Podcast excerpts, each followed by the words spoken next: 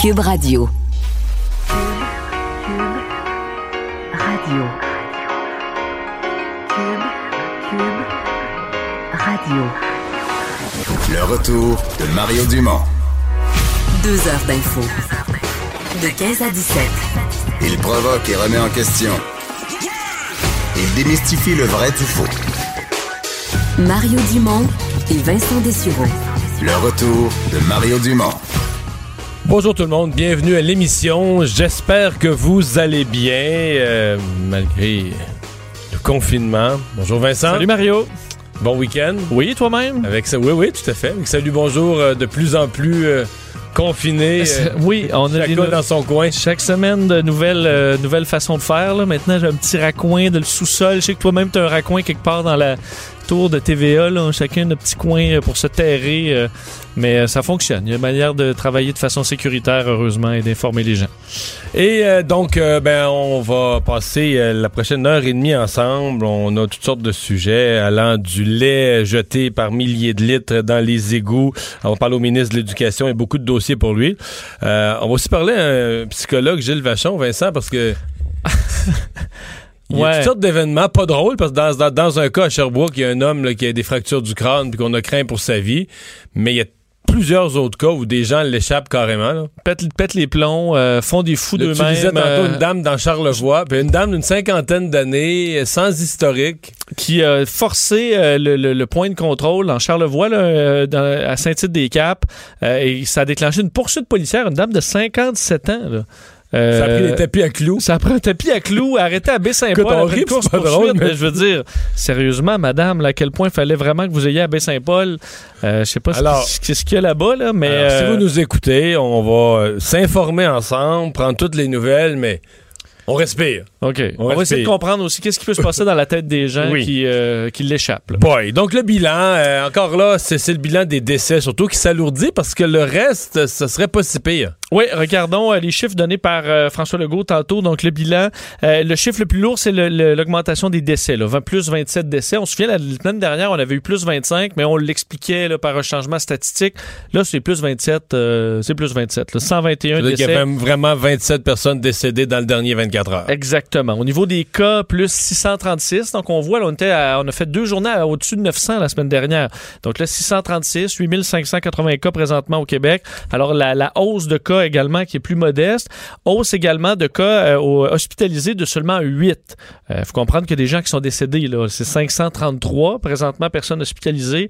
Euh, soins intensifs, 164. Donc, c'est une augmentation de 10.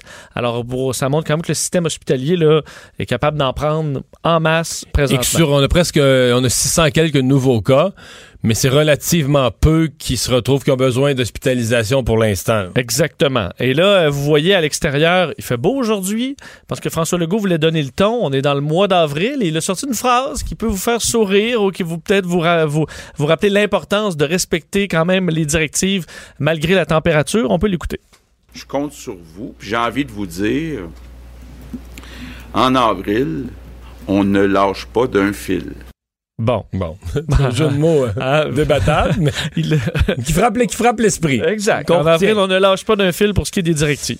Et euh, Vincent, peut-être la chose là, la plus remarquable aujourd'hui, c'est la le, le- ben, changement. On, on nous jure de part et d'autre que c'est pas un véritable changement, c'est une adaptation du message, mais compte tenu du grand nombre de cas communautaires, de la transmission généralisée, on D'abord, on suit ce que la France et les États-Unis ont fait en fin de semaine. On est rendu à lundi ici, euh, en disant, ben, on, on suggère que le port d'un foulard ou d'un masque quelconque, fût-il un masque fait maison, parce qu'il n'y en a plus de masque, là, il n'y en a plus assez pour le personnel hospitalier, ça pourrait avoir une certaine utilité. Oui, changement, mais on le sentait depuis quelques jours quand Oui. même que ce changement de discours s'en venait. Euh, et là, la santé publique du Canada, via Dr. Theresa Tam, ont confirmé aujourd'hui que maintenant, le port d'un masque non médical, puis évidemment, ça, ça va peut-être changer quand on aura des masques là, médicaux N95 et tout ça. Mais euh, pour l'instant, un masque non médical, parce qu'on veut pas enlever ce qui a besoin, les masques qui, que, dont a besoin le système de santé présentement. Mais euh, ça peut aider à freiner la propagation du virus. Ce que Dr Tam disait, il est maintenant clair que la transmission du virus se produit par des personnes infectées juste avant qu'elles ne développent des symptômes ou par d'autres qui n'en développeront pas du tout. Donc des cas asymptomatiques, on sait qu'on en a beaucoup. Alors un foulard, un masque, euh, un bandana euh, pourrait protéger les autres personnes. Il faut rappeler que l'objectif de porter ce genre de masque-là, ce n'est pas de se protéger soi-même, c'est de protéger les autres. Donc, ça va retenir des gouttelettes euh, de salive qui pourraient s'en aller dans l'air et contaminer d'autres gens. On répète par contre que ce n'est pas une solution miracle, que ça n'enlève rien aux autres directives, mais quand même, c'est un changement de, de discours, alors que l'OMS avait déjà dit là, que c'était complètement inutile. Et là, on, euh, on risque de voir le discours changer aussi. Ouais. Euh, ça a été d'ailleurs la première question des journalistes. Euh, on s'y attendait là, à Dr Horacio Arruda de la santé publique, qui a longtemps dit que c'était inutile. Euh, il était prêt, hein, parce qu'il avait sa feuille de prête pour dire qu'il était lui-même dans le comité là, qui prend cette décision-là aujourd'hui, euh, Santé publique du Canada. Moi, j'ai trouvé que c'était un orgueil un peu inutile, ça. Je l'ai trouvé orgueilleux. euh, Tu dis la situation évolue, puis on voit de plus en plus de transmissions communautaires, puis les gens sortent pas beaucoup, mais ceux qui sortent pour aller à l'épicerie, euh, ils l'ont peut-être, puis ils le savent pas à ce moment-ci. C'est un virus qu'on apprend à découvrir. On, il est, plus euh, dangereux euh, dans, dans l'air qu'on croyait. Mais bon, il a tenu à s'expliquer sur le fait qu'il n'y a rien qui a changé, là, puis c'est toujours ce qu'il a dit. Euh, vous pouvez écouter un extrait du docteur Arruda sur cette question. Ce qui est indiqué là-dedans, c'est qu'en rien, le port du masque fait maison doit être là pour remplacer les autres mesures. Si les gens font ça, ils vont pas se protéger. Le masque qu'on peut porter et qu'on fait, qui doit être bien ajusté, lavé régulièrement, pour lequel on doit diminuer le contact avec les yeux ou la bouche, ça peut être utilisé, mais seulement pour se protéger, protéger les autres si on est malade. C'est ce que j'ai dit. C'est exactement comme si vous toussiez dans un Kleenex, puis vous, vous, mais vous devez vous laver les mains, etc. Bon, alors, euh, on, on peut s'attendre à ce que le gouvernement du Canada euh, nous arrive aussi avec un petit guide là, simple sur les bonnes façons d'utiliser ce parce que le, le Surgeon General aux États-Unis, là, ce qu'on a, enfin, l'administrateur de la- en chef de la santé publique, a fait quand même lui-même avec un. Écoute, ils l'ont montré avec un bandana, mais il l'a fait carrément avec un carré coupé dans un t-shirt, là. Oui, c'est possible.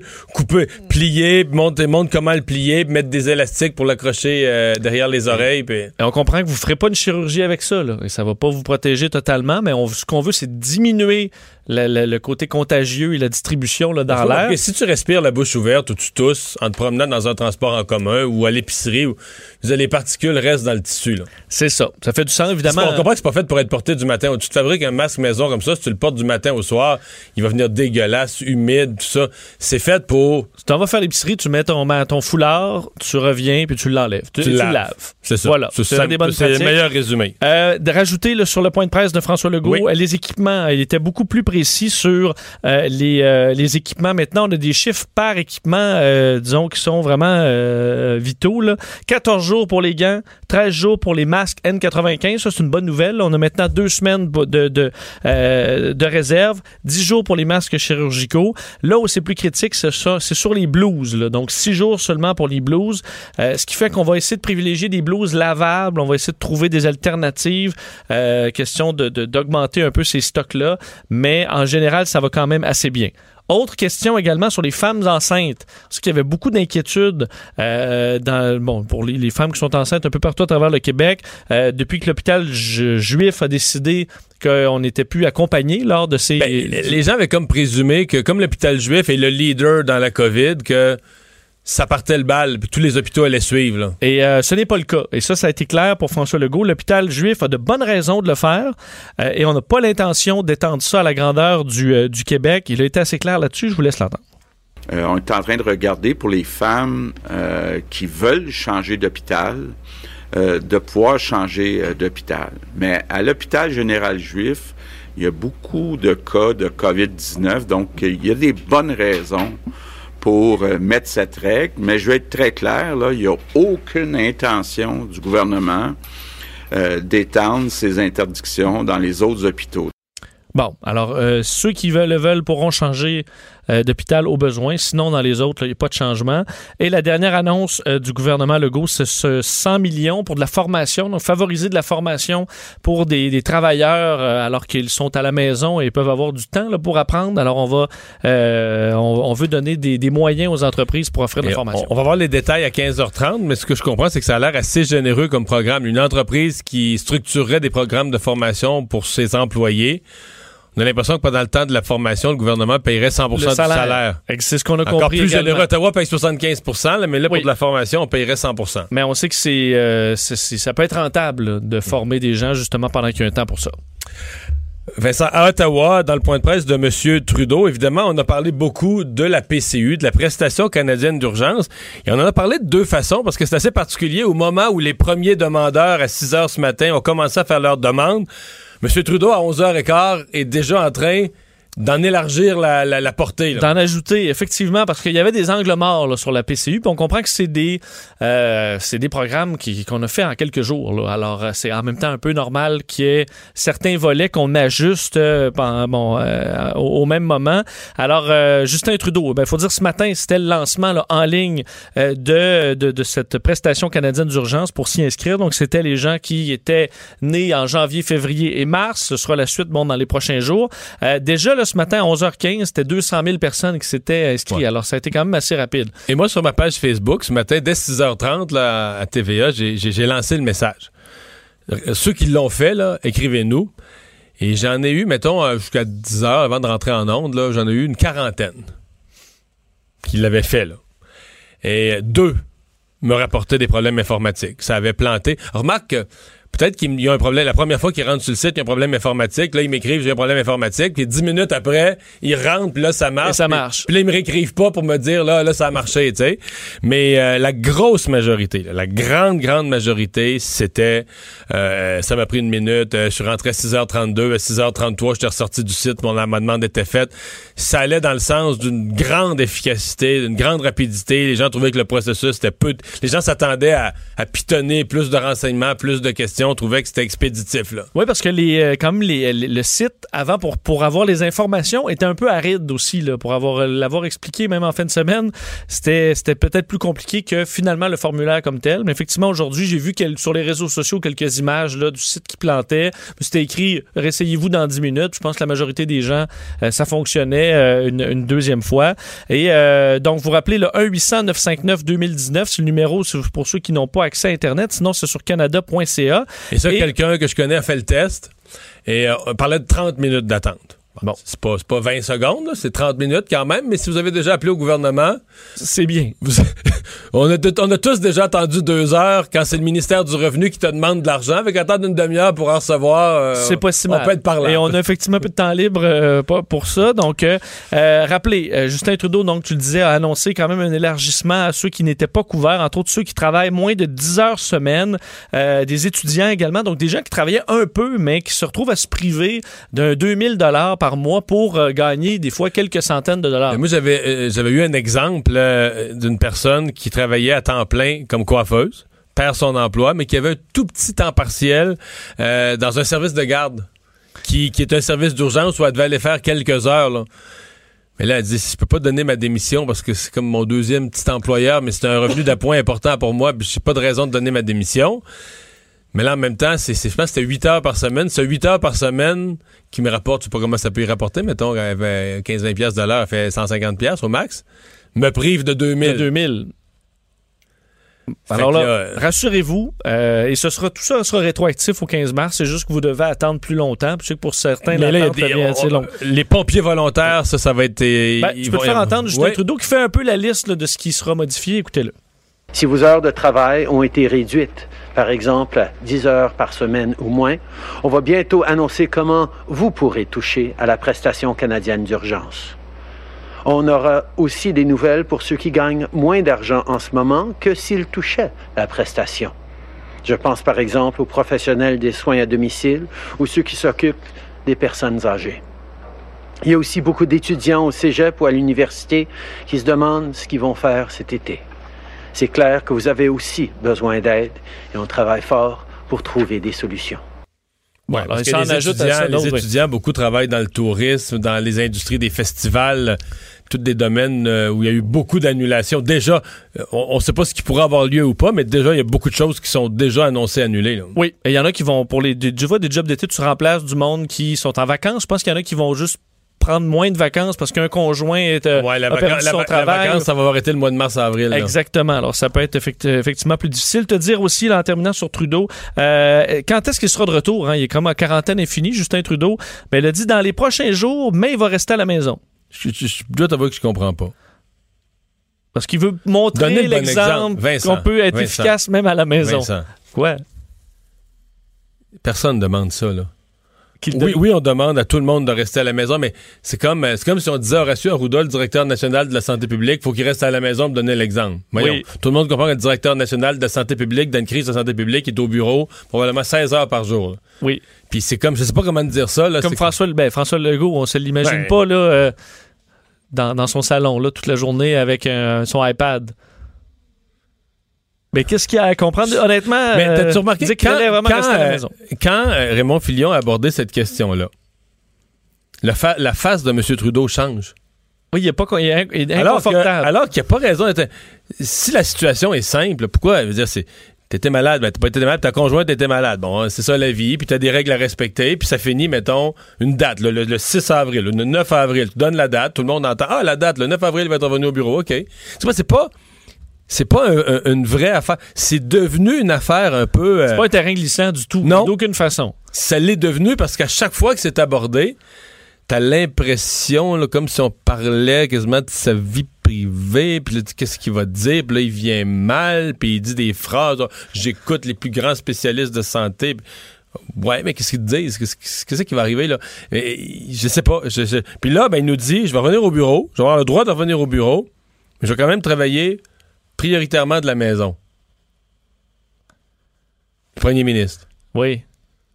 Ben, y en a-tu d'autres, ça à terre, des premiers ministres de pays qui Ben, travaillent de la maison? Il y en a un qui est hospitalisé, ben, justement. reste- Mais à part ceux qui sont en quarantaine, là, euh, qui ont été. euh, Je, je ont comprends à pas, là. Fait que j- j'additionne tout ça, je- J'ai plus d'explication, sincèrement, j'ai plus d'explication. Puis, tu dis, mettons, la, co- la conférence de presse du midi, là, Oui. de ces ministres, qui est généralement excellente, on l'a dit, là, pleine d'informations. En fait, il y a même des journalistes qui, à mots couverts, disent à 11h15, c'est un petit discours de M. Trudeau. La vraie conférence de presse d'information, faut que tu écoutes celle de midi avec Mme Freeland, puis tout ça.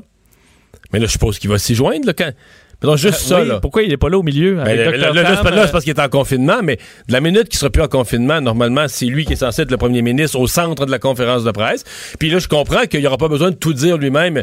Je veux dire, comme, comme fait François Legault, là, Mme McCann est là, ou d'autres, ou quand il y a un dossier plus économique, il remplace Daniel McCann par un ministre économique, puis ils font des, ils font des compléments de réponse ou des. Mais là, est-ce qu'il va rester, lui, en dehors de la conférence de presse des ministres? Le premier ministre va faire son affaire à lui, puis les ministres une autre affaire. Je peux pas croire, ça n'a pas rapport. En tout je te dis, tout ça est bien curieux. Euh, Vincent, euh, le- le- les problèmes d'approvisionnement et de chaîne d'approvisionnement euh, liés entre autres à la fermeture des restaurants, ça cause toutes sortes d'ennuis. Et euh, on apprenait euh, durant le week-end que probablement que des, des- de la production laitière, euh, des quantités importantes vont devoir être euh, jetées. On va en discuter tout de suite avec euh, Bruno Letendre, le président des producteurs de lait du Québec. Bonjour, Monsieur Letendre. Bonjour, M. Dumont. Bon, expliquez-nous la, la- la situation. Qu'est-ce que vous- quel portrait vous avez à l'heure où on se parle? Ben, comme vous l'avez dit en entrée, là, les, les transformateurs, euh, ils ont perdu une- 35% de leur marché. là, C'est l'hôtel, le restaurant puis l'institutionnel. Ça, c'est 35 Donc, Ça, c'est 35 mais, mais le lait, le lait qu'on boit plus dans les restos, là, il n'a pas augmenté en consommation à la maison. Si on mange pas au restaurant, euh, on mange à la maison, on devrait manger à peu près la, la- la même quantité de, de- de lait, de crème glacée ou de fromage, non? Dans le lait qu'on boit, là, vous avez raison. Puis, euh, si, mettons qu'on sépare les, les, les principaux produits, le lait, c'est à 87% consommé à la maison, 13 dans, dans les HRI. On appelle ça de même. Ah, Mais quand on descend à la crème, là, c'est 60% qui est consom- consommé dans les HRI. Fait que là, ceux qui vont prendre 3-4 cafés sur un, un, un Tim Hortons, ben peut-être qu'ils en prennent un à la maison. Là. OK. Ça, là. Fait que, Puis des, desserts, des desserts à crème fouettée, on mange plus ça au restaurant, on est moins vaillant pour s'en faire à la maison, on mange un biscuit sec, c'est ça? Ben, n'y avait pas jusque-là, là, mais euh, c'est, vous savez, que ça ne servira pas, c'est un, c'est un dissous, là. Peut-être que, puis j'espère qu'elle va arrêter, là. Fait que j'espère que tout, tout va recommencer. Mais, euh, je veux dire, moi, j'étais un amateur de pizza, mais ça fait deux semaines que j'en ai pas mangé parce que j'ai pas été au restaurant. Donc le fromage à pizza, la quantité a diminué beaucoup, là. Ben oui, ça, c'est. Il y a des, des transformateurs qui ont les principaux euh, marchés, c'est les restaurations. Fait que là, c'est tout arrêté. Fait que là, on a un surplus de lait parce que les vaches, là, même les miennes, là, ils sont pas au courant qu'il y a un COVID, euh, qu'il y a un coronavirus dans, le monde. Fait qu'ils produisent autant. Puis euh, ça s'arrête pas comme on veut. Là, on demande aux producteurs de, de, de, faire tout pour respecter leur droit de produire. C'est très coercitif. C'est zéro marge qu'on lui demande. Et ensuite, ben, il y a, y a- y a des surplus. Vous savez, juste vendredi, là, bon, il y a eu une cancellation de, de Parce que 600 non, 000 mais juste pour y en a expliquer, juste pour expliquer aux gens, là, parce que moi je connais ça, mais les, les, les- ils ont un quota, là, donc un droit de produire une certaine quantité, mais traditionnellement, quand tu as un peu de surplus, on trouve un moyen de le passer. Souvent, il va être payé moins cher, corrigez-moi, il va être payé un peu moins cher, mais on va le passer quand même dans le marché. C'est à peu près ça? Non. Non. Même pas? Non, non. Ce qu'on a, nous autres, c'est- une marge de production. On peut produire un peu plus, puis un peu moins, mais en fin de l'année, il faut faire nos comptes. Donc, OK. il faut produire ce qu'on a. Mais puis ça, ben, il y en a qui produisent plus, il y en a qui produisent moins. À la fin de la journée, c'est pas mal équivalent Puis pour le marché. Mais là, le marché a chuté d'un gros pourcentage. Puis les transformateurs, ils, ils n'ont pas de marché, ils peuvent pas l'acheter le, le produit. Juste ven- vendredi, il y a un transformateur qui il était prêt à faire un don de 150 000 litres, il fallait qu'il transforme. Et il nous a appelé, il dit Je peux pas, là, je n'ai pas réussi à, à- à tout mettre en place là, avec les, les banques alimentaires. Puis là aussi, il y a des. il y a- Il voulait, le do- il voulait le donner, puis il n'a pas trouvé dans les délais à le donner.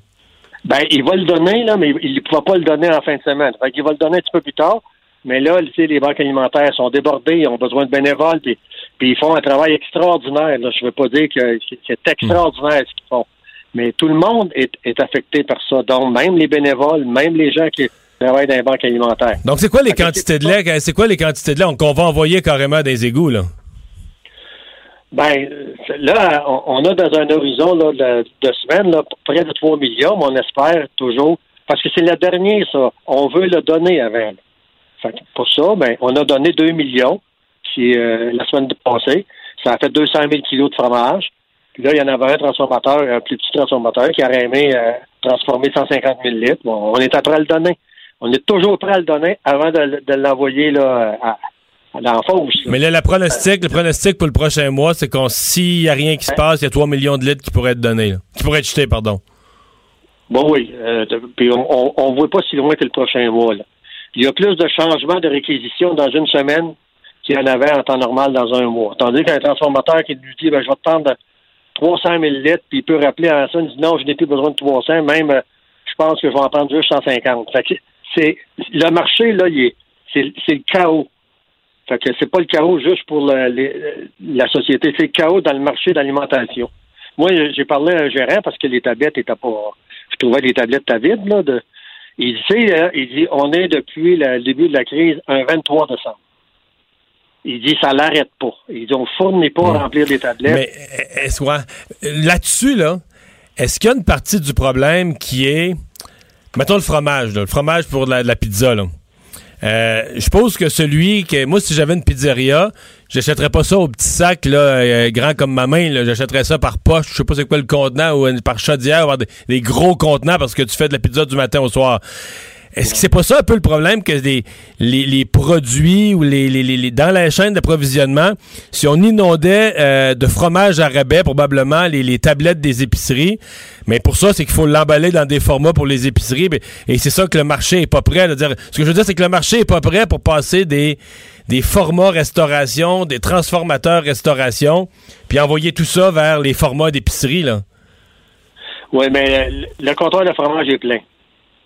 Ça, le, vous avez, euh, à la mi-mars, quand l'annonce a été faite, la demande en lait de consommation a augmenté de 20% Elle a explosé 20% Les gens, ils n'ont pas pris de chance, ils ont dit on va, se, on va se faire des réserves. Mais là, la, la semaine suivante, il n'y en avait pas besoin. De, il faisait dégeler celui qui avait fait Ouais, je comprends.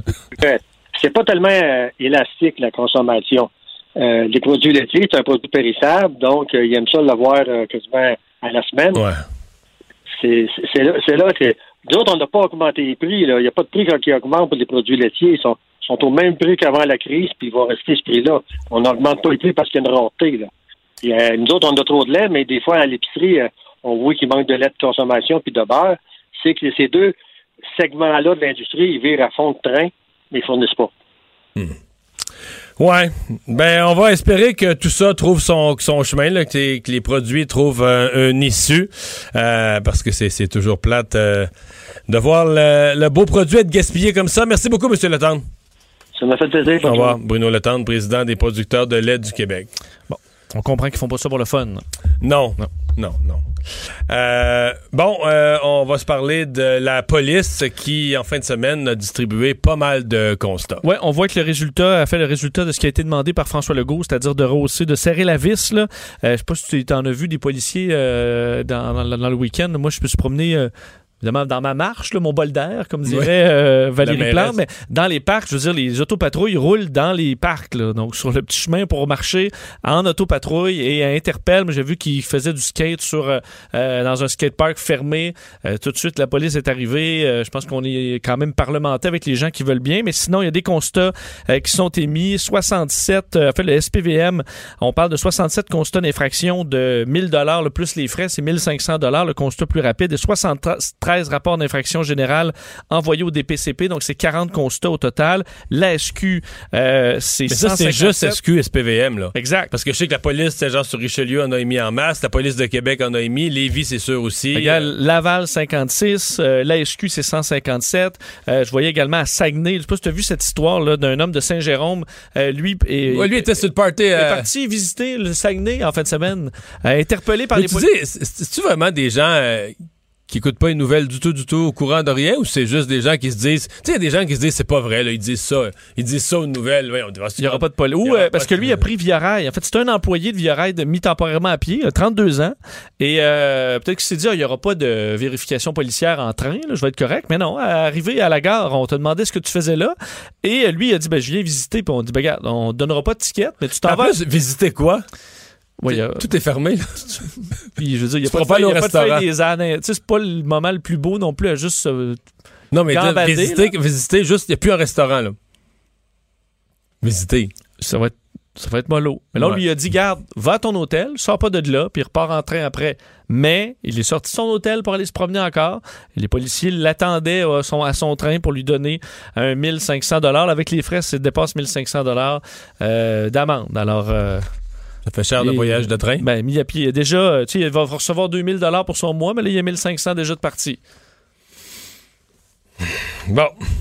Mais c'est des exemples comme ça, il y en a quand même plusieurs. là. Mais c'est Ben. à chaque fois, je me demande, ils sont, ils sont têtus, incrédules ou carrément totalement déconnectés de dire que il n'a pas entendu parler de ces directives-là. Ou... Euh, Peut-être te dire dans quelques secondes, parce que c'est quand même Oui. l'histoire la plus euh, bouleversante aujourd'hui. Nassim Koudar, donc accusé euh, par voie téléphonique d'agression armée avec son véhicule. Cette histoire dans un stationnement de Walmart à Sherbrooke en fin de semaine. Un agent de sécurité de 25 ans qui a été heurté violemment. Son, son, son, son- en fait, sa tête qui a frappé le sol est toujours dans un état critique à l'hôpital. Alors, il, il a comparu son frère, Guillaume Jean, qui a été questionné par nos collègues de TVA Nouvelles aujourd'hui et qui était ben, qui remerciait d'un les Québécois pour le support, entre autres qui lui ont. Là, on sait qu'il y a eu une collecte sur Internet qui a permis d'avancer 64 000 Mais ah oui, devait- c'était 42 à 9 h ah oui, matin. et ça, on doit avoir demain matin les 70 000. Ça date de quelques heures encore, mon, mon chiffre. Et, euh, mais il est bouleversé. là. Lui il dit que son frère, d'un, la nuit, euh, installait des plexiglas pour, là, pour protéger les caissières, les caissiers des épiceries, des pharmacies. Euh, et là, se fait attaquer alors qu'il fait tout simplement son travail de sécurité euh, pour une tout simplement parce qu'on a un gars qui veut absolument rentrer dans un Walmart avec sa avec la fille avec qui il est. Alors une attaque complètement gratuite. Et il se disait bouleversé aussi de voir que les caissiers caissières se font répondre bêtes par des gens encore qui euh, comprennent pas que c'est des gens qui font tout simplement leur travail. Donc une histoire assez bouleversante. Tu seras de retour devant les tribunaux là, au palais de justice de Sherbrooke dans les prochains jours. Euh, Veux-tu écouter parce que j'ai quand même un petit extrait de de, frère, ouais. de Guillaume Jean, assez bouleversant, qui donne l'état de santé de son, euh, de son frère, mais aussi de son désarroi par rapport à la situation en général. Quand il a entendu la voix de sa femme, il a semblé réagir, euh, vouloir se réveiller. mais les médecins ne peuvent pas le, laisser se réveiller. Il faut qu'il dorme, que le, cerveau désenfle. C'est l'incompréhension, c'est la gratuité du geste. Euh, on entend les, agents de sécurité, les caissières, euh, à quel point ils se font insulter dans ce moment de crise-là où on essaie de supporter tout le monde. Puis il semble avoir une minorité de, de citoyens qui ont besoin de se faire placer par la majorité. Alors, euh, une réflexion. Lui, lui, lui, il va pas se faire placer par la majorité. Là. Il va passer. euh, Lui, ça va être la justice. Là. Ça va être la justice, mais à mon avis, c'est une accusation extrêmement grave. là. Je sais pas si, je sais pas si lui-même, le type, il réalise que son. Probablement qu'il a dû dire Ah, j'ai eu un moment de colère. Tu ouais, un moment de colère, t'as failli tuer, t'as passé un poil de tuer quelqu'un, là. Il va payer, il va payer sérieusement. En tout cas, va le rassurer pour un méchant bout, là. il va- ça va être réglé. Sa blonde, sa blonde va aller tout seul au Walmart. faire, faire- faire tout ça au Walmart. La, question d'y aller à deux se posera plus. Ouais. Euh, on s'arrête. Le ministre de l'Éducation au retour. Plusieurs sujets pour lui euh, dans le cadre de cette crise. Retour, euh, Vincent, pour euh, parler euh, de l'école, du cégep, de l'université.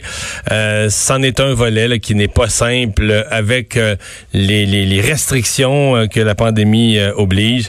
Jean-François Roberge, ministre de l'Éducation, est avec nous. Bonjour. Bonjour. Euh, on va commencer, euh, avant d'aller dans tout ce qui est compliqué, le bilan de, ce qui est fait, le site L'école ouverte, les trousses pédagogiques pour les enfants. Je sais qu'aujourd'hui, il y a des choses qui partent à Télé-Québec. Parlez-nous un peu des initiatives, qu'est-ce qui marche, qu'est-ce qui marche pas? Ben exactement. On est assez fiers quand même parce que euh, vous en doutez bien, le, paquebot du ministère de l'Éducation avec le réseau de presque 70 nouveaux centres de services scolaires, un million d'élèves, 100 000 profs, c'est quelque chose à, à travailler là, pour s'adapter dans une situation totalement imprévue.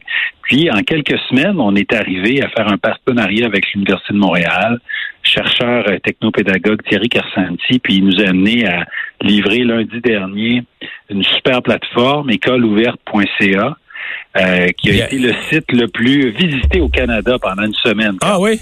Parce que j'allais Oui. vous poser la question. Le la première demi-journée, il y avait eu beaucoup de visites. On se demandait est-ce que c'est signe de curiosité, mais donc il y a eu de la constance jusqu'à vendredi. Oui, oui, tout à fait. Euh, on a eu des, je pense, quelque chose comme 1,3 million de visiteurs uniques, donc 1,3 million de personnes différentes, mais plus de 50 millions de clics ensuite. Ça veut dire que les gens, ils reviennent. Euh, le, ils regardent le matin, ils reviennent l'après-midi, retournent le surlendemain, retournent le surlendemain encore. Donc, euh, ça nous montre que les gens apprécient le service et puis euh, ils retournent à plusieurs reprises. Donc ça, c'est très bien. Et puis, euh, à compter de cette semaine, là, on passe vraiment en, en cinquième vitesse avec euh, des trousses pédagogiques hebdomadaires envoyées à tous les élèves du Québec en fonction de leur niveau. Par la poste? Euh, oui. c'est par Poste Ben, Canada? Normalement, Non? par courriel. Par courriel, OK. Par courriel, pour la plupart, OK. Oui, oui, c'est- simplement pour euh, euh, les familles où malheureusement il n'y a pas euh, les outils technologiques, on n'a pas la tablette, l'ordinateur, ou on n'a pas le, réseau sans fil. À ce moment-là, là, on va on va imprimer puis on va s'arranger pour livrer ou pour poster. Mais pour la grande majorité des cas, euh, ça va se rendre aux familles électroniquement. Là. OK.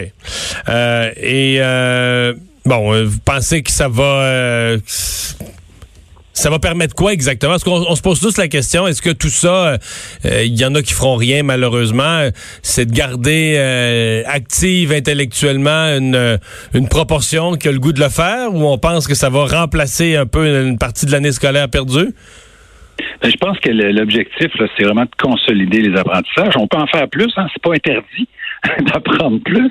Euh, puis dans les trousses pédagogiques qu'on a préparées au ministère avec euh, nos conseillers, nos profs, qu'on a envoyés dans les écoles pour que les profs euh, remettent à leurs mains puis adaptent en fonction de leur groupe, de ce qu'ils ont vu. Des fois, il va y avoir souvent de la révision, mais d'autres fois, il va y avoir des nouvelles notions. Souvent, on consolide les mêmes choses. Hein. De la première année à la sixième année, là, avoir, être, aimer, finir, euh, on révise ça toujours en approfondissant davantage. On est capable de l'utiliser dans différents contextes. Écrire un texte, euh, lire et vérifier si on a compris. Euh, on se trompe pas quand on fait ça. On consolide, mais en même temps, on révise, on, on travaille nos homophones, etc., etc. Donc, euh, moi, je suis convaincu que ça vient, tous ces outils-là, là, nos plateformes euh, électroniques, euh, et les trousses pédagogiques et les appels des profs qui vont être faits à tous les élèves du Québec à toutes les semaines, ben, ça va amener une motivation des élèves. Puis euh, le sentiment que les parents n'ont pas obligé de, tout faire tout seuls. Ils ne sont pas abandonnés avec leurs élèves, avec leurs enfants, pardon. Bon, euh, parlons du collégial où là, euh, on avait une intention, on, semblait optimiste de pouvoir, avec les, outils technologiques euh, en ligne, compléter la plupart des, programmes. Et là, on a, comme on dit, on a pogné un nœud avec la question des de l'impossibilité. je pense que c'est la santé publique qui vous a recommandé qu'il fallait pas faire ça. Donc le le retour en classe, ne serait-ce que pour quelques minutes, pour aller dans le casier, chercher les livres, chercher les cahiers. Et on dit en n'ayant pas le matériel, il n'est pas possible de, dans beaucoup de cas, de continuer. On va faire quoi avec les cégeps? Ben, on va tout simplement euh, repousser la fin de la session euh, quand c'est quand c'est nécessaire. Il y a plusieurs cégeps qui euh, avec qui je parle, qui nous disent écoutez, nous autres, là, ça roule. Là. Nos étudiants sont revenus pendant les semaines précédentes chercher leurs choses. Et puis euh, les cours se donnent en ligne. Et puis, euh, sauf pour quelques stages là qu'on peut pas continuer ou des laboratoires qu'on doit faire en place, ça roule, ça fonctionne. Et puis plusieurs euh, directions générales, même des associations étudiantes, des syndicats nous disent là, euh, arrêtez pas la session là. Il faut trouver des accommodements pour là où ça n'a pas été possible. Pour ceux qui n'ont pas l'ordinateur ou qui n'ont pas euh, leur manuel, c'est correct. Mais euh, l'idée, c'est pas d'aller à la vitesse euh, de celui qui, qui malheureusement qui peut pas avancer. Ensuite, ce qu'on fait pour tous ceux qui ont besoin de plus d'aide ou de, plus de temps ou qui n'ont pas pu aller chercher leur matériel, ben, on assouplit la façon de noter les résultats. Ça ne dit pas qu'on les donne gratuits, c'est juste qu'on peut écrire, supposons, succès plutôt qu'une note, parce que la, la façon de noter est différente. Et puis, on peut prolonger la session là, qui devait finir à la mi-mai. On pourrait prolonger ça de quatre ou même cinq semaines, puis arrêter juste avant la Saint-Jean. Donc, euh, on va y arriver. Donc, pour vous, dans tous les scénarios, il va y avoir moyen d'arriver. Euh, on écoutait vos collègues, le premier ministre, le ministre de l'Économie, nous parler de la reprise des activités le 4 mai. Et on parle d'une reprise très progressive. Euh, M. Fitzgibbon a dit, ben, indépendamment des régions, des secteurs, euh, on pourra pas tout reprendre d'un coup. Puis quand on les écoute, l'impression, là, c'est plus moi qui parle, l'impression c'est quand même que les activités où il y aura, euh, euh, disons, un fort regroupement de gens, obligation de se mettre ensemble dans une même salle, ce sont celles qui ne reprendront pas tout de suite le, le 4 mai. On est tenté de mettre l'école là-dedans, hein? C'est tentant. Écoutez, c'est pas euh, c'est pas garanti qu'on va recommencer le 4 mai. hein. Tout ce qu'on a dit, c'est que on fermait nos écoles, nos campus jusqu'au 1er mai. Euh, Est-ce que à partir de là, on va être capable au moins d'aller récupérer tout notre matériel, les outils technologiques, les cahiers? Est-ce qu'une semaine après ou le jour même, on va être capable de réouvrir? Euh, On a la vérité, c'est qu'on le sait pas. On a hâte, euh, demain, le premier ministre va dévoiler des projections. Même à ça, ce sera des projections. Hein? Ce ne sera pas des, des certitudes, mais au moins, ça va nous donner une petite idée là, de à partir de quand on aura atteint le fameux sommet, quand est-ce qu'on redescendra un peu la courbe, puis la santé publique nous dira quand on reviendra. Mais dans l'intervalle, nous, on s'arrange pour que les, euh, les sessions des cégeps et des universités puissent se compléter, peu importe si on retourne ou pas. Mais, euh, Monsieur le ministre, merci de nous avoir parlé. Ben, merci. Au revoir. Le ministre de l'Éducation, Jean-François Roberge. On s'arrête la culture dans un instant. Mario Dumont. Il s'intéresse aux vraies préoccupations des Québécois. La santé, la politique, l'économie. Le retour de Mario Dumont. La politique, autrement dit. Et on est de retour. euh, Anaïs euh, qui est là. Qui n'a pas son jingle aujourd'hui. Non, je m'entends pas. Excusez-moi, c'est pour ça que j'ai eu l'air un peu surprise. OK, Bon, je suis là. Nouvelle Allô? émission Oui. ce soir. Nouvelle émission Si on s'aimait, qui est la nouvelle quotidienne de TVA qui va débuter ce soir à 19h30. Alors, c'est conçu par Anne euh, Boyer. C'est animé, je vous dirais entre guillemets, par Guillaume le Métivierge, Émilie Bégin. Et là, on va Mais qui anime pas vraiment, là, qui qui, anime qui pas vraiment. C'est plus un couple témoin. On est un peu dans la télé-réalité, mais il y a un côté quand même euh, euh, presque thérapeutique pour les, les couples. Je te dirais, euh, Mario, un côté pédagogique, très divertissant. Alors, on suit trois célibataires qui ont connu, je vous dirais, des hauts et surtout des bas euh, dans plusieurs relations euh, amoureuses. Donc, ils ont connu des échecs amoureux. Jonathan qui a 35 ans, Jean-Philippe qui en a 45 et Jennifer qui en a 50. Donc, on est loin d'une occupation double où on est dans la vingtaine. Là, ce sont des gens établis qui savent ce qu'ils veulent dans la vie. Moi, j'ai eu droit à trois épisodes, le premier, le quatrième et le trentième pour me montrer un peu Ah, ce à quoi ça avait l'air. J'ai embarqué, mon chum a embarqué, c'est pas du tout son genre d'émission. Je peux vous dire, en- là, on parle beaucoup bon confinement, puis pour les gens qui sont célibataires, mais pour les gens en couple aussi, on est tous en couple ici autour de la table. Quand même passé presque 24 heures sur 24 à la maison, on est presque chanceux parfois de, travailler, de pouvoir ventiler un peu. Donc j'ai l'impression que cette émission-là va vraiment ouvrir euh, plusieurs euh, discussions et je vous fais entendre tout début ce que vous allez entendre ce soir, le fameux euh, les premiers rendez-vous, les dates, les moments savoureux où il y a un malaise ambulant qui dure plusieurs secondes. Je me demandais en date si j'avais la, la deuxième orteil plus longue que la première. C'est parce que ceux qui ont la deuxième orteil plus longue sont germaines. Mais une des raisons pourquoi ça fonctionne pas, c'est qu'on fait les affaires à l'envers. On consomme les gens avant de les connaître ou on reste isolé au lieu de prendre le risque de vivre une vraie relation. Dans le fond, c'est ça qui m'a amené à l'expérience de Si on s'aimait. Comment ça se fait que t'es célibataire, toi?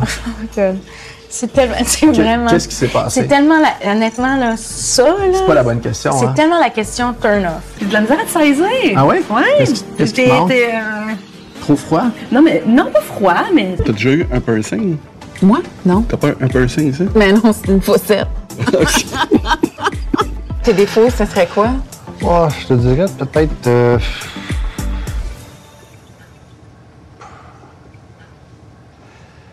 À découvrir, disons. Ouais, ouais. ah ben. Ah, ça, c'est la plus longue gorgée de malaise. C'est bien long.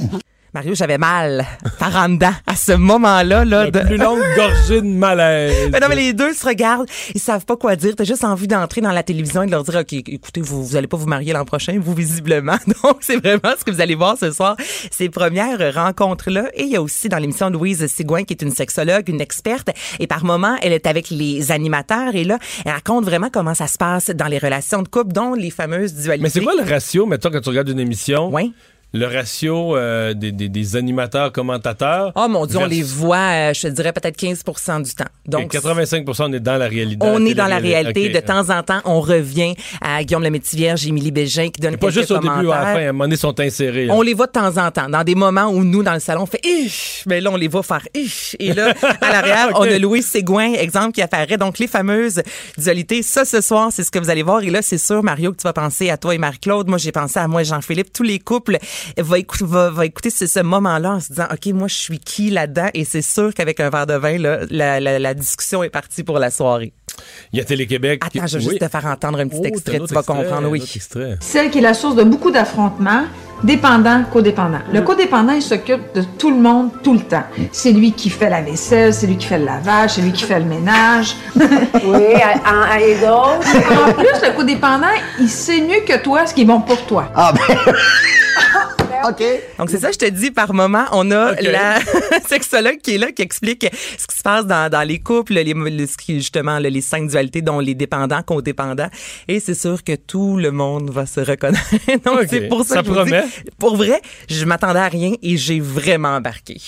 C'est bon. Bon, donc euh, Télé-Québec euh, qui a annoncé là, toute une série de d'éléments de programmation directement destinés aux enfants et à leur éducation. Ouais, en, en- ils ont travaillé en fait de pair avec le gouvernement du Québec. Ça va commencer officiellement le 13 avril le prochain en classe.téléquébec.tv. Donc, il y a certains cours qui seront, ben, je vous dis, cours des ateliers qui seront disponibles sur le web, d'autres à la télévision. Donc, je vous donne un exemple là, euh, pour les préscolaires, pour les tout petits, du lundi au vendredi, trois fois par jour, 7h29 entre autres, 17h27. Il va y avoir un moment très réconfortant avec Passepartout qui va vraiment s'adresser aux jeunes qui vivent, exemple, de l'anxiété. Donc, c'est Passepartout qui va se confier. De 10h à midi, il va y avoir euh, les animateurs de Cochon d'Inde, notamment Pascal Morissette, qui va donner une dictée en direct. Plus tard, les animateurs de l'émission Géniale que j'adore seront là, mais on est vraiment dans un euh, produit qui a été conçu pour les jeunes, pour les épauler, pour les euh, gens du secondaire aussi. Donc, il y a un slammer qui sera là, qui va donner des ateliers à la télé et sur le web pour euh, sur l'écriture,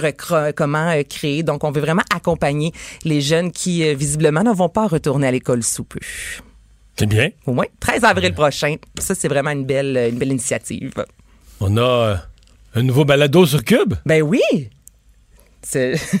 Avec ton J'ai entendu parler de ça. T'as entendu parler de ça? Est-ce que t'as entendu la bande-annonce? Oui, j'ai entendu juste ça. J'ai Ok. pas entendu des j'ai entendu la bande annonce. Bon, alors je fais entendre, pour ceux qui ne l'ont pas entendu encore, deux filles en quarantaine, animées par une certaine Marie-Claude Barrette. Allez voir l'image de ce nouveau balado. Vous allez voir Marie-Claude et à côté Brutus. En dessin. En dessin, C'est la première fois que Brutus il a été photographié un million de fois, mais il n'avait jamais été dessiné. Bon, ben il y a une première à toutes. Oui. On écoute un extrait du balado. Je suis en confinement à la maison, comme la plupart d'entre vous, et j'imagine comme moi, vous commencez à trouver ça long.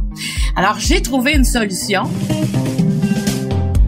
Faire un balado où je vais pouvoir parler à des spécialistes et des invités qui vont nous outiller à passer à travers cette période-là qui ne cesse de se rallonger. Ben oui, hein, ça Oui, se oui, rallonge. oui, oui, oui. se rallonge. Donc, Marc-Claude, justement, pour euh, le premier euh, balado, a rencontré la psychologue Rose-Marie Charret. Donc, on donne des conseils, quoi faire de notre quotidien, comment gérer le portefeuille, comment euh, s'arranger pour le télétravail. Et c'est offert tous les jours à 15 heures sur Cube Radio. Et les vendredis, là, on est dans le best-of, donc les meilleurs moments de la semaine. Et là, c'est vraiment à la maison. Donc, c'est quoi, Mario? Vous avez installé un, un petit studio Ouais, chez son- vous? dans son bureau. Là, elle s'est installé un petit studio. Ben là, elle a comme deux studios parce que comme un matin, elle a fait Salut Bonjour.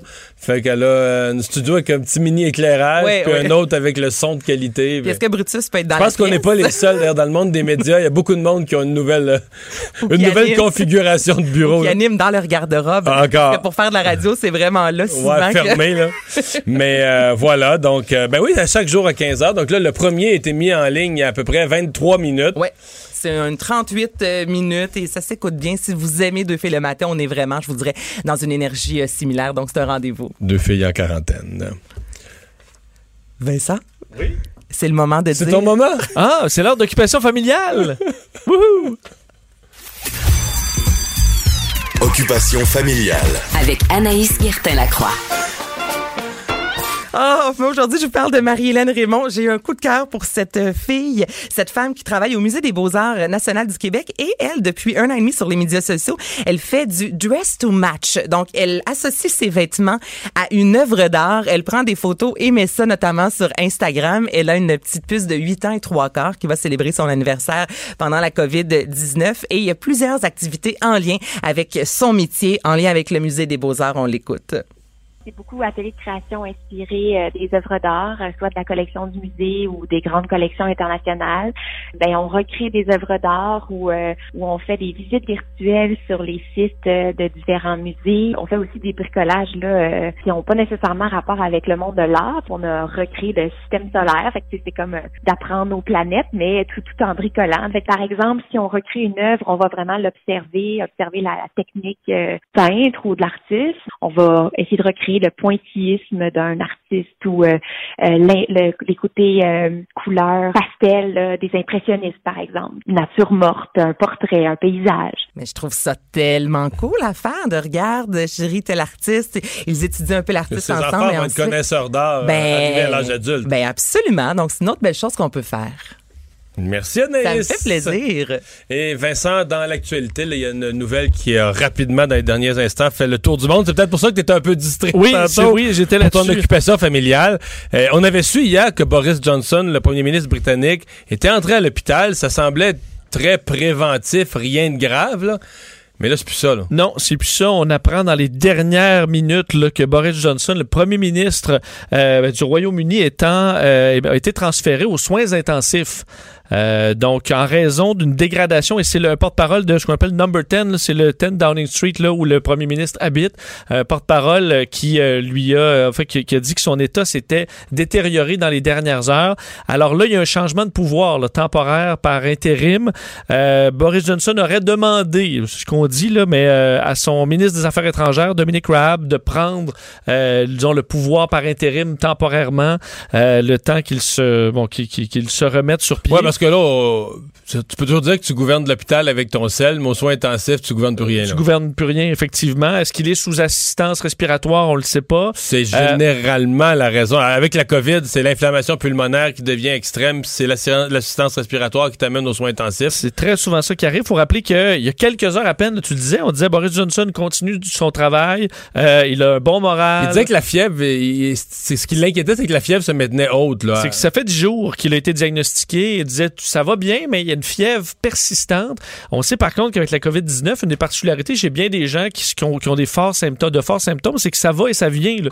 À un moment donné, tu te sens mieux, et à un moment donné, tu re- redescends assez vite dans, les, dans des symptômes plus sévères.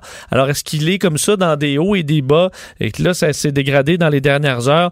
Euh, possible, parce qu'on avait dit qu'il a passé une nuit tranquille. Il était à l'hôpital Saint-Thomas euh, à Londres et qu'il restait en observation et que son moral était bon. Mais là, ne dirige officiellement plus le gouvernement euh, présentement. faut dire que c'est le seul là, euh, dirigeant d'un grand pays industrialisé là, à être euh, euh, diagnostiqué de la COVID-19, à être hospitalisé, et là encore plus aux soins intensifs. Alors, on surveillera son état de santé dans les prochaines heures. Mais je te dirais que ça ébranle. C'est vraiment la nouvelle qui vient de prendre tout, tout le monde de court là, dans les dernières minutes. Boris Johnson qui a 55 ans. Exact. On va s'arrêter, on va aller à la pause et on va vous parler au retour de tous ces cas, crash, frappe, euh, passe à travers le barrage policier, des gens qui l'échappent en temps de crise. Le retour de Mario Dumont. Pour nous rejoindre en studio, Studio à commercial cube.radio. Appelez ou textez 187 Cube Radio. 1877 827 2346. Bon, Vincent, on a eu au cours des dernières heures, dans une assez courte euh, période de temps, toutes sortes d'exemples de, de dérapage. Bon, pas nécessairement reliés les uns aux autres, mais reliés en tout cas à un état mental. Oui, euh, des fois un peu cocasse, des fois complètement dramatique. En commençant par le plus léger, vous avez vu cette, euh, cette femme à Destimoville, dans un secteur de Québec, euh, qui est recherchée pour avoir craché sur une autre personne. Donc une femme, on, ignore la raison, mais là, le crachat devient, euh, prend un autre sens ces jours-ci avec la COVID-19. Euh, on en parlait un petit peu plus tôt, cette femme arrêtée à Saint-Tite-des-Caps au point de contrôle pour la, pour la région de Charlevoix, euh, qui euh, a forcé le point de contrôle, déclenchant une poursuite policière sur plusieurs kilomètres qui a nécessité un tapis On à a un sourire en quoi? Parce que c'est une madame de 57 ans dans une Nis- Nissan Sentra blanche qui requiert le tapis à clous. Un tapis à clous, là. Elle arrêtait à Baie-Saint-Paul avec toutes les voitures. On a brisé d'ailleurs trois véhicules, trois autopatrouilles. Euh, dame de 57 ans. Mais c'est parce que tu sais, euh, tu penses que ça va être un gars de 27 ans avec un Dodge Charger en train de faire une livraison de dope? Non, c'est- Ben non. c'est une madame de 57 ans avec un, euh, un Nissan Sentra. On dit dame en crise, là, on le comprend bien. Il y a le fameux tousseur, là, donc celui qui s'est filmé en toussant sur un, un terminal là, donc de paiement, euh, qui a perdu son travail. D'ailleurs, on l'a appris dans les dernières heures. Des images qui sont devenues virales. Et l'élément vraiment plus dramatique, euh, c'est cet homme formellement accusé euh, aujourd'hui d'agression armée avec un véhicule et de voie de fait grave dans un stationnement euh, d'un Walmart, attaquant un agent de sécurité qui voulait l'empêcher de rentrer à deux là, en couple à l'intérieur, alors que c'est un à la fois. Nassim Koudar donc fait face à de graves accusations. Gilles Vachon, psychologue et conférencier, est avec nous. Bonjour Gilles. Bonjour Mario, ça va? Ouais, ça c'est après deux, deux semaines et demie de confinement. euh, ça va être quoi après euh, trois autres? Ah ben écoute, on... j'écoutais, et c'est ça que j'écoutais là. J'écoutais ça défiler, euh, ça a l'air complètement idiot. Il y a des comportements là-dedans qui sont effectivement dramatiques, d'autres qui sont. Euh, on peut dire que il y a des gens qui n'attendent pas des événements comme ça pour être un peu sans dessin là. Euh, mais effectivement, la dame euh, de 57 ans, qui- la description qu'on en fait, effectivement, on peut sembler, euh, ça peut sembler cocasse. Mais, euh, Mario, imaginons-nous que euh, on est en train de faire chauffer du popcorn, on a mis un peu d'huile dans le fond du chaudron, on verse du popcorn, on a peut-être 500 grains là-dedans. On regarde ça, là, ça commence à chauffer un petit peu. Il y a du popcorn, ça ne pètera jamais si c'est pas chauffé, là? Mais il y en a un qui pète avant l'autre, puis il y en a, il d'autres qui viennent pas à bout de péter. Puis à un moment donné, le chaudron est plein, ils ont l'air d'avoir tous pété, il y en, il y en a qui pèteront jamais. Vous le savez, quand on verse le, le popcorn. Il en reste une dizaine dans le fond. Il y a toujours des grains qui pètent pas. Alors, il y en a qui dérapent très vite, il y en a d'autres qui euh, pèteront pas. Bon, ben, Pourtant, c'est le même stresseur pour chacun des grains. Ça veut dire que la situation n'est pas tout à fait normale. Les grains vous éclatent pas dans le visage comme ça, à température de la pièce. Mais si vous vous mettez à chauffer tout ça, ben oui, il se passe quelque chose de spécial. Certains vont craquer plus vite que d'autres. Mais pensons que le stress qu'on vit en ce moment est un peu particulier. Ah. On n'est comme pas préparé à ça. Hein? Tu sais, nos arrière-grands-parents, là, il y avait à chaque décennie, il y avait une, une épidémie, une guerre, euh, le crash boursier, la pauvreté. Il me semble que le monde devait être plus dur, un moment donné, d'une épreuve à l'autre, puis tu te les racontes, puis tu sors de. Mais nous autres, on, sort de, on sort de huit décennies de, de, de, de- de temps pas si pire, là. Mais Mario, il y a plus que ça, c'est qu'on vit dans un monde d'information. Là, en ce moment, le stresseur, là, pour la plupart d'entre nous, quand on est chez soi, c'est comme si on était, euh, on avait une bonne journée de break. Non, mais là, on est dans un monde d'hyper-information, et ce Moses de stresseur-là, il est plus présent que jamais, alors qu'en fait, il est totalement absent. Ce que je veux dire par là, c'est que on a une crainte folle de quelque chose qui, pour l'instant, est totalement impalpable. Or, normalement, le stresseur, c'est le chien qui aboie après moi, je me sauve, je relaxe. Donc, le stress dure un certain temps, puis il disparaît. Là, on est constamment chauffé. Le stress, est- le stress est invisible. Le, le stress est invisible, on nous en parle à longueur de journée. Effectivement, c'est un vrai paradoxe, mais en même temps, ça devient difficile à gérer. On te dit, soyons solidaires, puis surtout isolez-vous. Mais là, ça aussi, c'est un paradoxe. Je fais, je fais ça comment? Moi, j'ai peur de quoi ou j'ai peur de qui, finalement? Ouais. Mais, mais comme le, type du Walmart, qui est de loin le plus grave au niveau de la conséquence, parce que là, il y a un homme qui est un père de famille qui a fracture du crâne, coma, etc. Euh, lui, c'est parce qu'on y interdit. Ce monsieur-là, il y a une règle. Le gouvernement a dit, tu vas faire ton épicerie, c'est un qui rentre dans le magasin. Le gardien de sécurité, il explique ça. Lui, on vient de contraindre sa liberté. Il veut rentrer à deux avec sa blonde. Puis euh, la, conséquence de ça, c'est je te rentre dedans avec mon char, je te transporte un bout sur le capot, puis je mets break pour que tu tomberais dans le bas du capot. Ben, Mario, on a déjà parlé ensemble de rage au volant. C'est pas la peine qu'il y ait un événement comme celui qu'on vit en ce moment. On n'a qu'à être euh, sur le pont, euh, sur Décarie, par exemple, et puis euh, de voir que le gars d'en avant nous a coupé un peu pour se lancer dans une espèce de, de, de jeu de voiture tamponneuse pendant une demi-heure, jusqu'à ce qu'il y en a un qui, effectivement, se fasse tuer. On a déjà parlé de ces histoires-là. Maintenant, évidemment, en ce moment, ben, comme on chauffe un peu trop la, la poêle longue, ben, effectivement, ça pète de partout. Mhm. Ça va-tu empirer? Parce que là, je veux dire, les, semaines, je- j'entendais un, spécialiste de sous-marins, quelqu'un qui a vécu dans les sous-marins, qui racontait les phases du confinement, puis il disait, là, quand on est dans le confinement, le début, là, c'est, de la curiosité. On sort des jeux de société, des vieux jeux qu'on n'a pas joués. C'est comme plein de, de, de petites fantaisies du fait de vivre quelque chose de nouveau. Mais il disait, après deux semaines, trois semaines, quatre semaines, là, c'est plus ça le genre de sentiment qui émerge.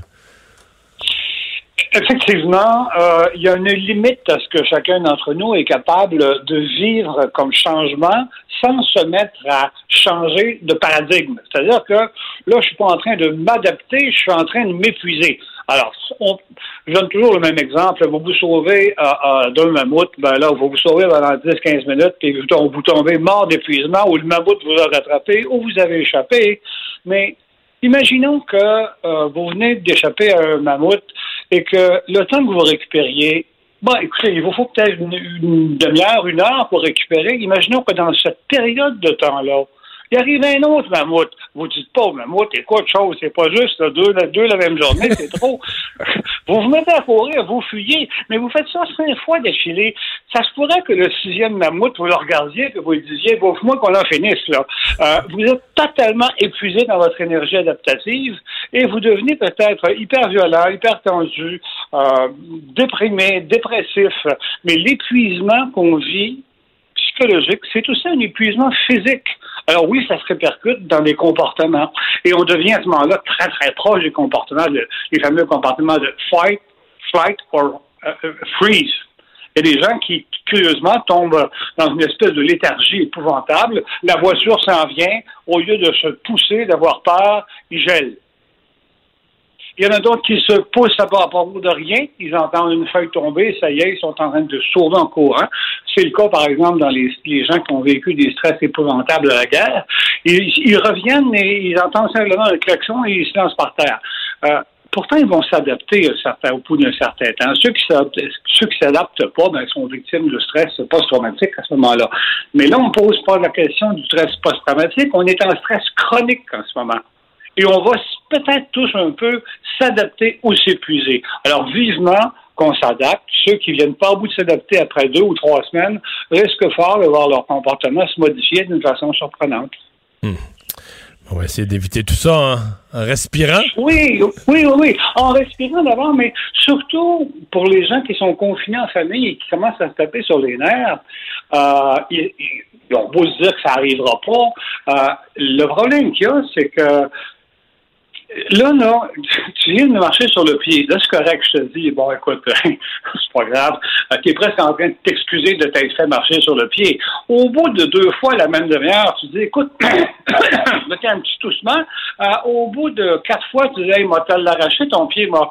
Euh, en d'autres termes, la densité des stresseurs, c'est-à-dire le nombre de stresseurs que je vis dans un espace clos avec la même personne, ça finit euh, par faire un effet de, de goutte chinoise. Le supplice chinois qui fait de la toujours la goutte à la même place, ça devient obsédant. Eh bien, ben, on va essayer de gérer tout ça. Merci beaucoup d'avoir été là, Gilles. Au revoir. Ben, bon confinement. Bon Merci, confinement. Gilles Vachon, psychologue et conférencier. On s'arrête. Le retour de Mario Dumont. Pour nous rejoindre en studio, Studio à commercial cube.radio. Appelez ou textez 187 Cube Radio. 1877 827 2346. C'est l'heure de la chronique de Gilles Barry. Bonjour, Gilles. Salut Mario. Et ça va? tu- oui, ça va bien. Alors, tu t'intéresses à l'avenir et aux préoccupations de nos entreprises québécoises. Ben oui, est-ce que le gouvernement du Québec, Mario, va-t-il prendre une participation financière dans l'ensemble des entreprises québécoises en difficulté? Je voulais juste te rappeler, Mario, et euh, rappeler ça aux auditeurs. En janvier, il manquait 145 000 personnes pour combler les postes euh, euh, en matière de main-d'œuvre au Québec. Et dans les deux dernières semaines, il faut rappeler aux gens qu'il y a 2 millions de citoyens et des citoyennes qui ont fait des demandes euh, à l'assurance chômage au Canada. Aux États-Unis, c'est plus de 10 millions de demandes d'aide. T'imagines-tu? Michel euh, Girard, dans le Journal de Montréal, a rappelé la semaine passée que le Québec Inc. avait perdu. Il y a eu une baisse à peu près de valeur de 148 milliards de dollars en valeur boursière.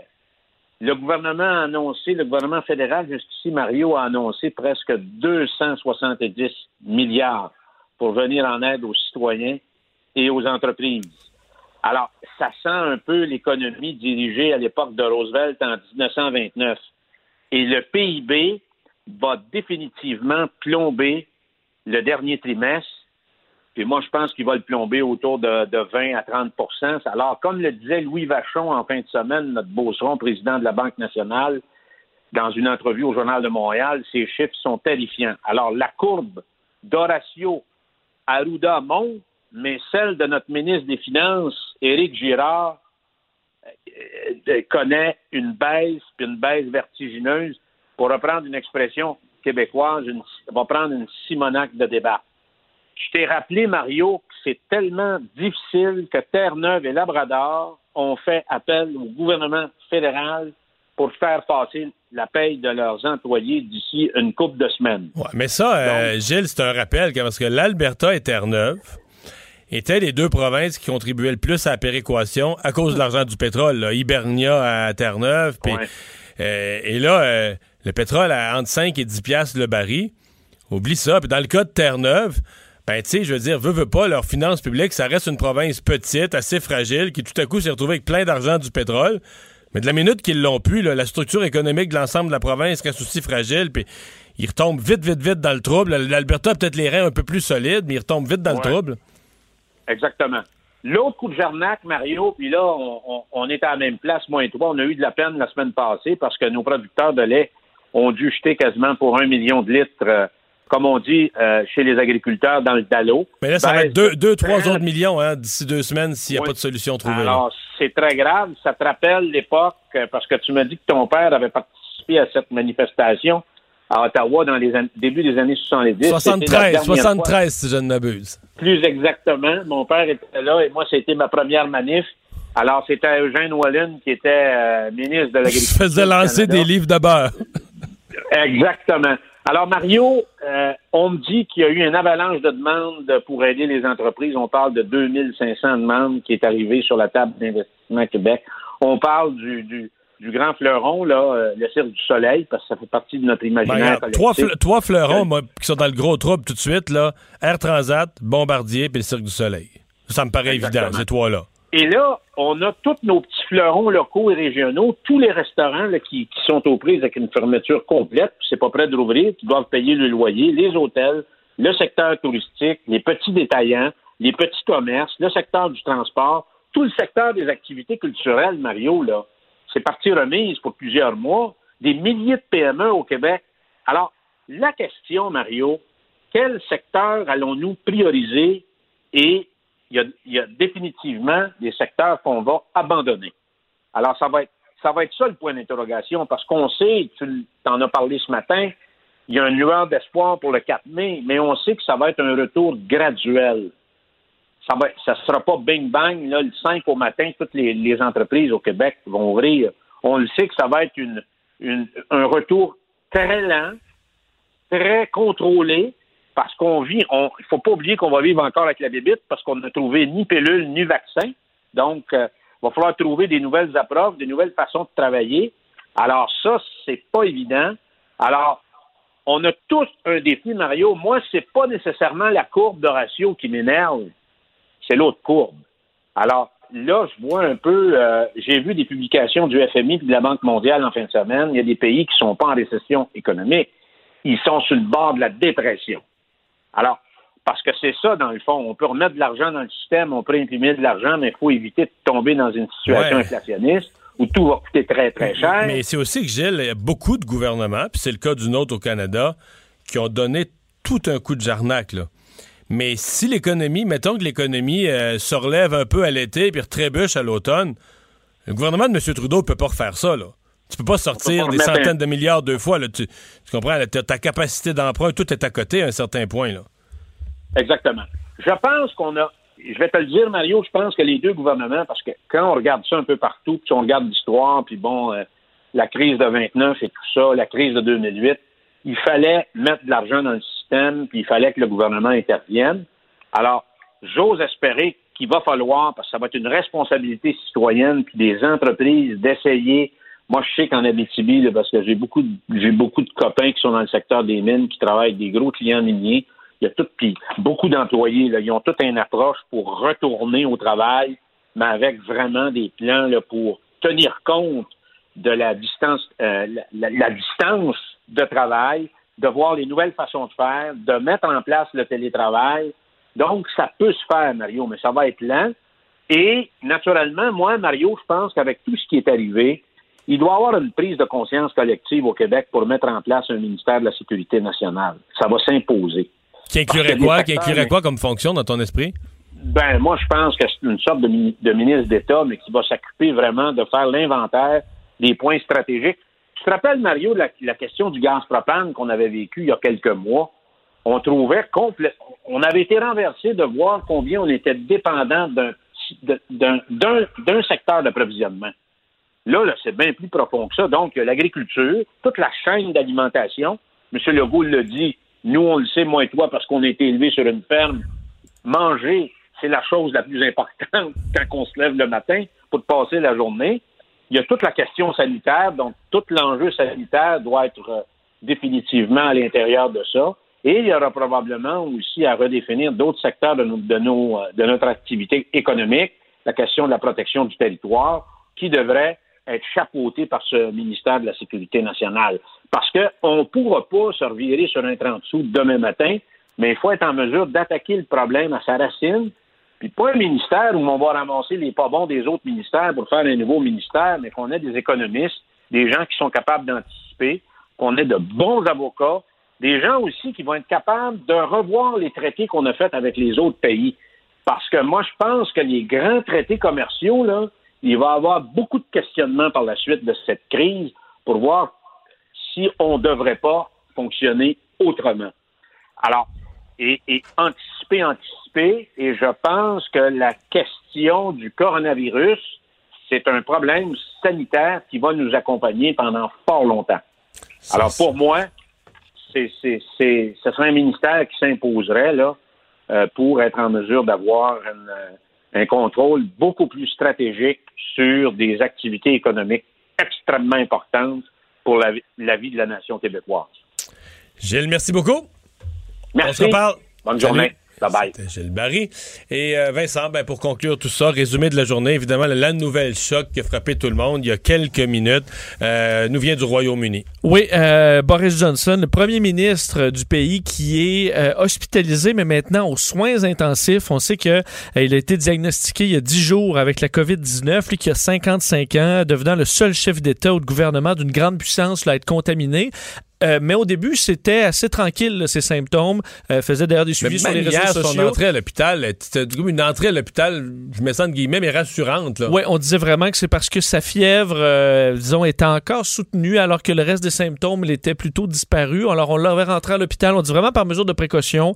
On dit qu'il avait eu une bonne nuit tranquille, euh, que son moral était bon, euh, continuait de pouvoir travailler malgré tout. On avait vu des photos de lui là, avec son iPad, donc était, euh, était correct. Et voilà qu'il y a quelques minutes, euh, un responsable là, des, des- des autorités qui a fait savoir qu'il avait dû être admis aux soins intensifs euh, et le passer, on doit passer les pouvoirs là, donc à quelqu'un par intérim puisqu'il n'est plus en mesure de gouverner le pays. Alors c'est le ministre des Affaires étrangères Dominique Raab qui va prendre la relève jusqu'à nouvel ordre. Alors nouvelle honnêtement qui euh, fait l'effet d'une bombe un peu partout à travers euh, le monde. Alors faudra voir euh, les- les- quand on aura des- des détails sur son état de santé dans le futur. Et chez nous, ben, une des choses qui retient l'attention, c'est à Ottawa, comme à Québec, on n'a pas changé bout pour bout. là. On dit pas le contraire de ce qu'on disait, mais disons qu'on a nuancé euh, l'importance de porter un masque quand on sort en public. Oui, on sentait qu'un virage était sur le point d'arriver là, là-dessus sur les masques non, euh, faut dire masques non médicaux. donc pour pas enlever des masques au système de santé, mais pour porter que ce soit un bandana, un foulard, pour se couvrir la bouche dans le but de protéger les autres de certaines particules. Ben, sachez que, la Santé publique du Canada recommande maintenant euh, le port de masques non médicaux, peut aider à freiner la propagation du coronavirus. Ce n'est pas une solution miracle, par exemple, et ça n'enlève pas l'importance des mesures de distanciation sociale ou physique, mais ça peut aider. Alors, vous risquez d'en voir quand même pas mal plus, à mon avis, dans les prochains jours, un peu partout à travers le Canada. Docteur Horacio Arruda aussi euh, va un peu dans ce sens-là, quoi qu'il est quand même prudent, mais oui, vous verrez des, probablement des modes d'emploi, la question d'utiliser les masques de leur meilleure façon possible sans se contaminer. Et la page de Santé Canada, si vous allez sur Santé Canada, coronavirus, euh, vous allez sur la section Comment se protéger. Là. Et euh, vous allez voir, ça a, été, mis à jour pour mentionner donc les nouveaux éléments liés au masque. Euh, déjà des beaucoup de demandes rentrées pour la prestation canadienne d'urgence. Oui, ça commençait ce matin à 6, heures. Te dire, Mario, là, euh, le gouvernement dit traiter 1000 demandes à la minute. Alors, ça va quand même rapidement. là. 1000 demandes à la minute, le système a été capable de le supporter. Quelques petits problèmes, mais vraiment, ça a bien été. Janvier, février, mars pouvaient le faire aujourd'hui. Sachez que demain, c'est avril, euh, mai et juin. qui Étant les mois de naissance des gens. Exact, selon les mois de naissance. Alors, vous pourrez vous inscrire demain. Et sachez que les marchés boursiers est en forte hausse aujourd'hui. Voyant des plateaux arriver dans certains pays, on regardait l'avenir d'un œil un petit peu plus positif. Le Dow Jones en hausse de 6% le TSX 4 et le S&P 7% aujourd'hui. C'était dans le vert. En rappelant que chez nous, euh, on a des augmentations moindres des nombres d'hospitalisations et des nombres de nouveaux cas, mais le plus grand nombre de décès qu'on ait répertorié depuis le début euh, au Québec. Merci d'avoir été là au retour de la pause. On joint la force de Cube à celle de LCN. Cette émission est maintenant disponible en podcast. Rendez-vous dans la section balado de l'application ou du site cube.radio pour une écoute sur mesure en tout temps. Cube Radio, autrement dit. Et maintenant, autrement écouté.